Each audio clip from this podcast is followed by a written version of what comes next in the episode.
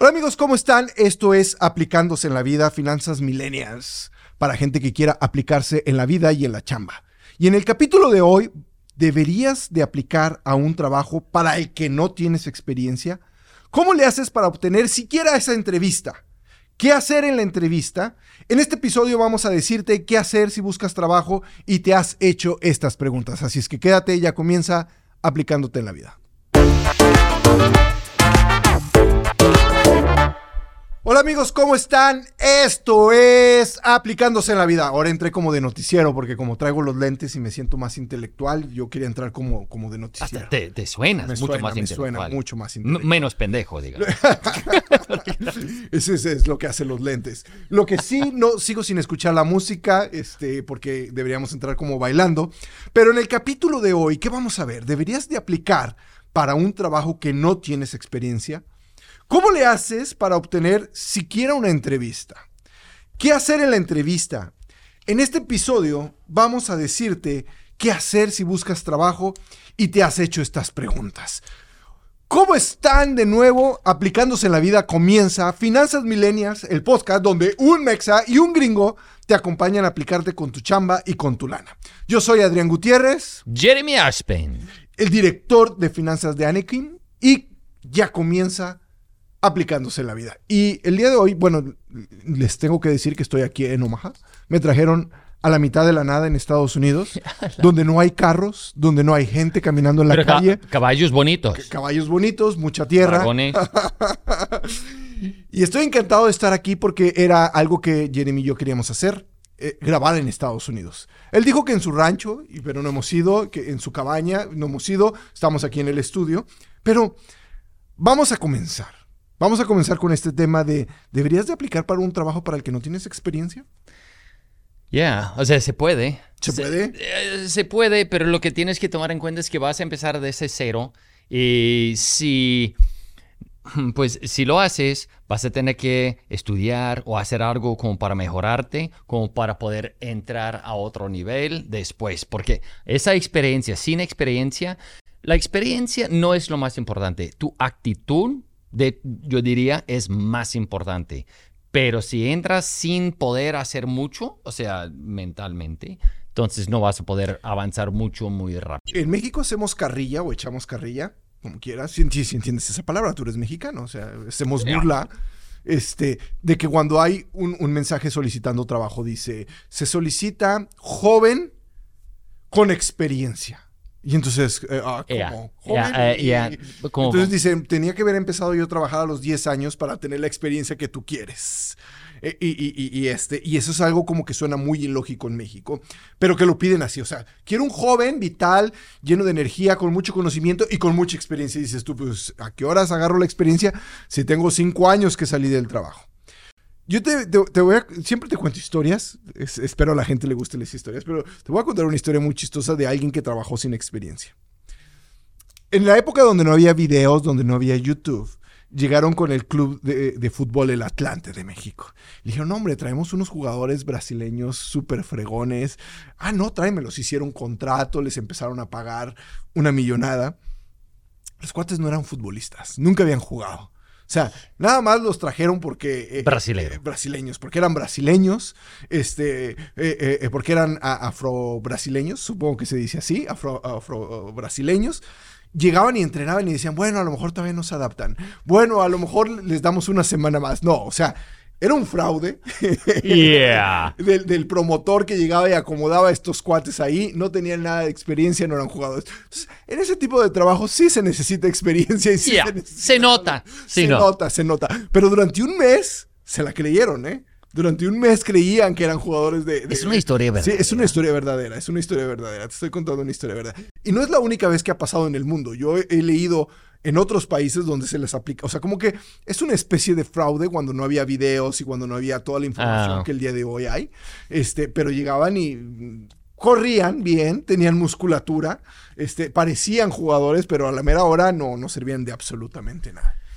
De, wow, eh, eh, que eso sí es. eh, Yo no, en- o sea, el deporte para mí no es algo. Yo ah, me gusta hacer ejercicio y todo eso, pero el deporte, pero esas historias de. Esa es la diferencia entre Jeremy. Jeremy hace ejercicio y se le nota. Yo hago ejercicio y no se me nota. Pero a ti te encanta el deporte. Me encanta el deporte, Ya. pero no se me nota. o sea, Somos y, opuestos. este, Um, pues si alguien, yo diría, um, eh, para, para, tener experiencia. para tener, si vas a entrar a una compañía sin experiencia, sí puedes entrar, pero tienes que empezar desde, desde no, o sea, no vas a ganar mucho.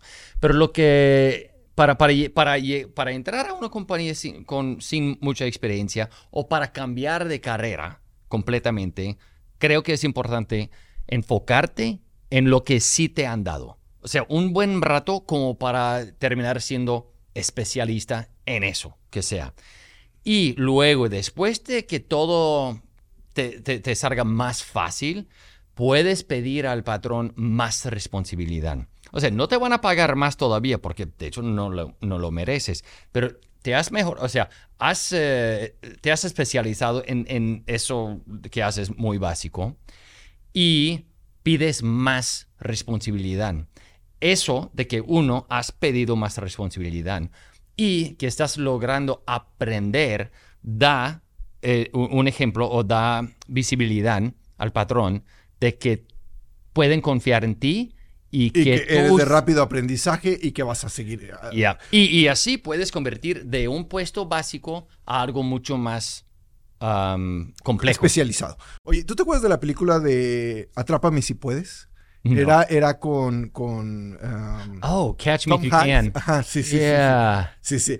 Hay, dos partes en esa película. Uno, donde se convierte en doctor y no era doctor. O sea, que, que llega y dice, no, soy doctor y fa- falsifica su certificado de medicina y, y, este, y no sabía absolutamente nada, pero se basaba en la, en la, en la opinión de los otros doctores. Y luego hay otra donde, donde dice, no, también soy abogado. Yeah. Y, dice- piloto. y, y- y- el piloto y- creo que nunca manejó. No, O sea, creo que no. Pero siempre pasaba. Pero el, el abogado le dice, ah, ok, pero si eres abogado tienes que revalidar tu título en, en el estado de, no me acuerdo, era de, de la costa este. Y él aplica el examen y lo pasa.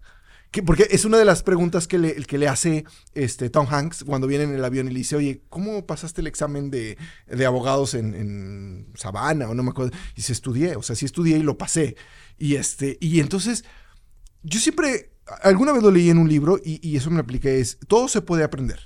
O sea, si ya estás ahí, apréndelo lo más rápido posible, pero apréndelo. Yeah, yeah. Y O te pescan. y- o te pescan, exactamente. Entonces pescan. Yo, yo recuerdo la primera vez que estuve eh, de, de ya de host en un programa de radio. No tenía experiencia. o sea, Tienes que empezar. tienes que empezar. Entonces me dijeron, ¿puedes? Puedo. A huevo. Y, y me acuerdo que una vez llegué, porque siempre tenía a otra persona, o sea, yo era co-host. Eso Y es. me acuerdo que una vez llegué y me dijeron, oye, no vino. ¿Te avientas todo el programa? Y yo, sí. Diga. ¿Qué puede pasar? ¿Qué es lo peor que puede pasar? Y yo me acuerdo Y mucho- en vivo. En esa época. en- en- sí, era en vivo. En vivo era, era sobre fútbol. Era, eh, era Zona Chiva, se llamaba. Zona, era, era de- del Club Guadalajara. Y, y me acuerdo mucho cuando me invitaron la primera vez a la televisión a un noticiero a hacer una colaboración. Me acuerdo que, que mi esposa me decía mucho, oye, ¿para qué vas? Si es, es un canal que sí se ve en todo México, pero no es el más importante. Pierdes más tiempo. O sea, por cinco minutos yo perdí a lo mejor una hora y media en, el trayecto al canal y solo salía cinco minutos a cuadro. Y yo le decía, un día voy a estar en un programa más importante. Y ya practiqué con ellos, a cámara, en vivo, porque no, no era grabado, un montón de veces, un montón de veces. Y ese es, a veces, en otro episodio tú y yo hablábamos de si tenías que tener dos trabajos o no.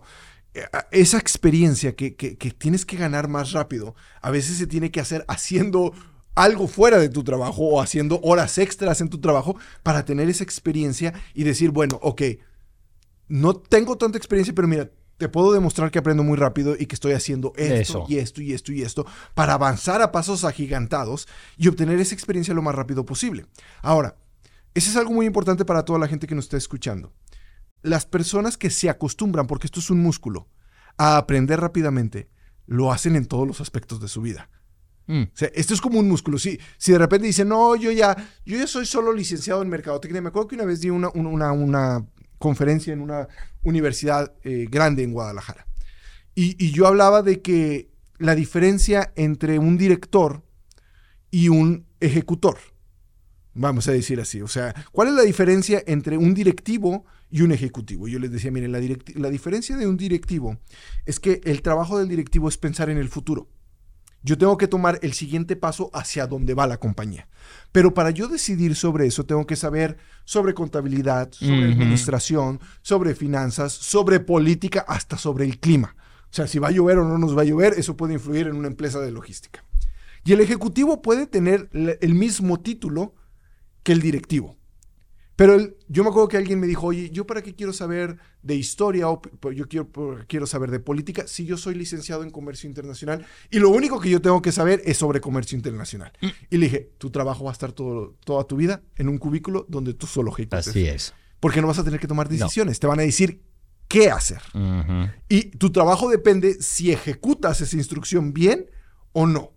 El trabajo del directivo es pensar si la, decisión que se va a tomar para la compañía es la correcta o no. Y eso solo se basa o, se gana a base de experiencia. Ya, a fuerzas. Eh, a ese nivel sí es un poco diferente en, como empezando con una compañía nueva como, digamos, novato. algo que hay que tomar en cuenta es que la especialidad que actualmente tienes, si vas a brincar a otra carrera, es que todo que tú hacías como para esa carrera, pues que no pierdas todo eh, lo que antes hacías. O sea, tienes que aprovechar de lo que hacías y aprovechar de eso para eh, de lo que vas a empezar a hacer en, el otro puesto. O sea, hacer que haya una conexión entre lo que antes hacías a lo que ahora quieres poder hacer. poder hacer. Pero cuando tú te llenas de conocimiento, mira, yo, yo, yo sé consejo que yo les doy. A lo mejor Jeremy les da otro consejo. Pero cuando ustedes aplican, ustedes aplíquenle si se dan cuenta que no tienen experiencia, los van a rechazar. Creo que hemos tocado en otro tema, el, eh, cuando pasa que muchas personas no quieren trabajar. O sea, si, si no están ganando, si según ellos no están ganando lo suficiente, entonces nada más trabajan hasta el nivel. Cuando ellos se creen subvalorados. O sea, es que ¿para qué trabajo yo tanto si el que se está haciendo rico es mi jefe? Entonces trabajo lo suficiente para que no me corras, pero tampoco te voy a hacer millonario, que ese es el pensamiento mexicano empresarial. Y, ah, y, es peligroso. O trabajando para una compañía americana o europea, el, el, tienes que enseñar que tú sí tienes ganas, tienes que... Ganas de crecer y hacer crecer a la compañía. y hacer que, que crezca la compañía, porque así a fuerzas les van a tener que pagar más. Y eso, pero a veces, no sé cuántas veces me ha pasado que yo les he hablado a algunos empleados para decirles exactamente eso, de que no, que, que no estoy ganando lo suficiente o me, me, me entero de que Ah, ellos han hablado con, con, uno de sus... De que me dicen, ay, quiero que me paguen más. quiero que me paguen más y si no, entonces no voy a seguirle, no, no voy a darle más energía mía. Más energía. pues, ok, pero eso es matar tu, tu carrera. Porque eh, eso, no, el, como patrón, no, algo... Eh, algo, algo que casi no se entiende bien es que el, em, el, el, el empleado siempre piensa que están poco pagado. Y el patrón siempre, piensa, que, paga mucho. Ya. Y eso es lo que, o sea, esa sí es una realidad donde, independiente de dónde estés. Lo que tienes que abatir es esa mentalidad de, de, que no voy a darle todo que pueda para no hacerle rico a él. No, no. Hazte a ti rico con el demostrar que tú sí vales tanto dinero y tarde o temprano te van a tener que pagar. Muchas personas a mí me dicen, oye Adrián, es que mi compañía no me valora. Yo le digo, no, el que no te valora eres tú. Oh, ya. O sea, si tú de verdad crees que deberías de ganar más, si tú de verdad crees que no están aceptando tus ideas, que no te están valorando tus ideas y que tu jefe te bloquea, pues el que no se está dando el valor eres tú porque ya estarías buscando dónde sí te valoren. O sea, seguramente hay otra compañía en otro lado que dice, ah, pues bienvenido y yo te voy a... Oh, yeah. sí, pero si tú estás ahí y nada más estás victimizando. Victimizando, ven cómo él es el mexicano. Victimizando y nada más lamentando y vendiendo lástima. Yeah, vendiendo Entonces, tú eres el que no te valoras. Ya. Tú eres el que no te valoras. Porque si tú crees que vales más, si la compañía en la que estás no te lo está dando, búscalo en otra compañía. Pero, ok, en mi caso, tenemos que, que ponerle a mil empleados. O sea, puede que el oyente está viendo esto como que yo estoy tratando de, pues desde mi punto de vista, que estoy tratando de dar consejo para aprovechar de la gente. O sea, o, o, o- o no, no, No. no tengo que preocuparme de eso. Porque puede que, he oído que porque he dado este, estos ejemplos o esta, este, este consejo, más bien, a, a mis empleados, y me llega retroalimentación de otra gente de que, no, tú lo hacías nada más como para tu propio bienestar. O sea, Pues es quiero un- eliminar... Es un pensamiento muy mexicano. O sea, no es tu culpa. Es un pensamiento muy mexicano. O sea, no, este de seguro se quiere hacer rico a costa de nosotros. Y ahí hasta como me sentí mal, porque no quería yo darles la impresión de que no estoy diciendo todo eso nada más como para beneficiarme a mí. Hay que tomar en cuenta que si tú vales más dinero porque tú estás, te estás mejorando, puedes escaparte. O sea, puedes, o sea, al, al- al- al conseguir toda esa experiencia, tú te puedes soltar de esa ancla y, y- y crecer en otra compañía. No. Y eso debe de ser una objetivo, un objetivo Y si de... tú vales mucho, o sea, a toda la gente que nos está escuchando, si tú crees que de verdad vales mucho, tu compañía te lo va a reconocer y tu propio jefe te va a decir, híjole, ya no puedo ayudarte a crecer más. Sé libre y crece en otro lado, pero mm, los cinco años, seis años, siete años que estuviste aquí, me diste mucho y yo te valoré. Pero a lo mejor mi compañía no está para lo que tú puedes crecer. Pero lo bueno de eso, o sea, lo que puedes aprovechar de esa situación es que el jefe le va a decir al, Al, al- próximo, al jefe, próximo jefe. tú- una te va a dar una muy buena va- referencia y eso vale muchísimo. Que eso pasa con compañías estadounidenses, no con compañías. Algunas, he visto en México ah, ah, eso, pero no... No, eh, Y a lo mejor estoy diciendo eso nada más como para no... ah, no, en México no pasa. Yo, yo soy el mexa. Ya. Yo soy el mexa. En México no pasa. O sea, si te vas, este, ni creas que te voy a recomendar, ni creas que voy a hablar bien de ti. Este, eres un mal agradecido. Tú creciste con nosotros, te hiciste aquí. O sea, es el tipo de cosas que un empresario mexicano diría. Tenemos una mentalidad en la compañía de que nosotros queremos que nuestra compañía ah, sea la herramienta que nuestros empleados usen para, para vivir la vida que quieran. Y eso a veces implica que en el caso que tú has dicho, que no tenemos algo para esta persona, que digamos que son abogados y son muy buenos. Ok, pues no tenemos abogados. Y, pero lo que sí le puedo dar a ese empleado es la bendición de que, oye, no tienes que tra- traicionar, sentir que me estás traicionando ni nada. Tú búscate un trabajo. Mientras vamos a aprovechar de tus habilidades, pero tú... Y, y cuando el tiempo que estés, nos vas a ser sumamente productivos. Y en el momento en que ya te quede corta la compañía, vamos a dejar que vayas a otro lado donde crezcas más. Y desearte suerte. No solo suerte, pero a- eh, hasta echarte la mano. hasta echarte la mano. Mira, yo creo, y, y eso lo vamos a decidir en este segundo, de que vamos a hacer un segundo episodio sobre esto, porque tenemos mucho que explicar Oh, yeah. sobre lo que es un negocio dentro de un negocio. Entonces, no se pierdan el siguiente capítulo, porque de verdad, ahorita lo vamos, el- el- el- lo grabamos mañana o pasado, pero lo vamos a grabar. Entonces, vamos a contestar, contestamos las preguntas, sí. Es importante que vayas y apliques para un trabajo, aunque no tengas experiencia, si tienes la capacidad y la ambición de adquirir ese conocimiento lo más rápido posible.